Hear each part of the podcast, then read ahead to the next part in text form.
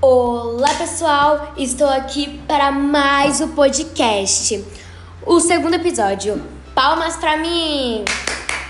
Como vocês já sabem, foi a pedido da minha querida professora Ana Cláudia. E hoje vamos falar um pouco do Sr. Tales de Mileto. Ele é considerado o primeiro filósofo da tradição ocidental, assim como os outros pensadores do período pré-socráticos. Nossa, gente, mais uma vez uns nomes difíceis. Tales buscava uma compreensão qualquer. É verdadeira uma origem do universo. Caraca, acho que deve ter fritado o cérebro. Mas, continuando, refutando a mitologia grega que apresentava narrativas originais que explicavam de maneira fantasiosa o modo como o universo tinha sido formado. Isso é formidável. Tales era um comerciante de sucesso, o que lhe permitia fazer diversas viagens e conhecer várias culturas diferentes.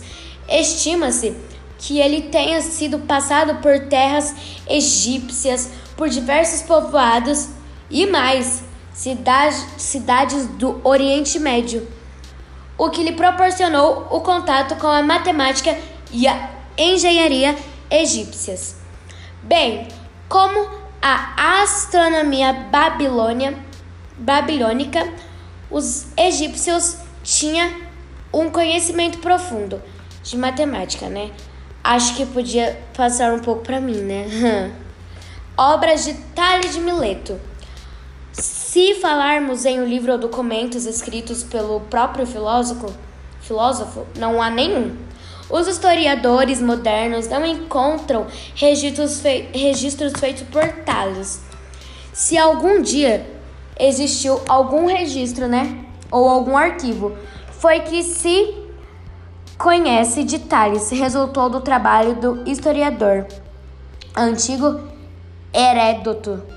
Nome difícil, hein, gente? Meu Deus.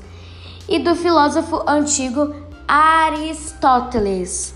Se falarmos no conjunto de pensamentos e formulação atribuído a Tales, podemos reunir elementos de sua obra, como o Teorema de Tales, a explicação sobre as cheias do rio Nilo, a descoberta de triângulos isósceles, a previsão do eclipse solar e a filosofia.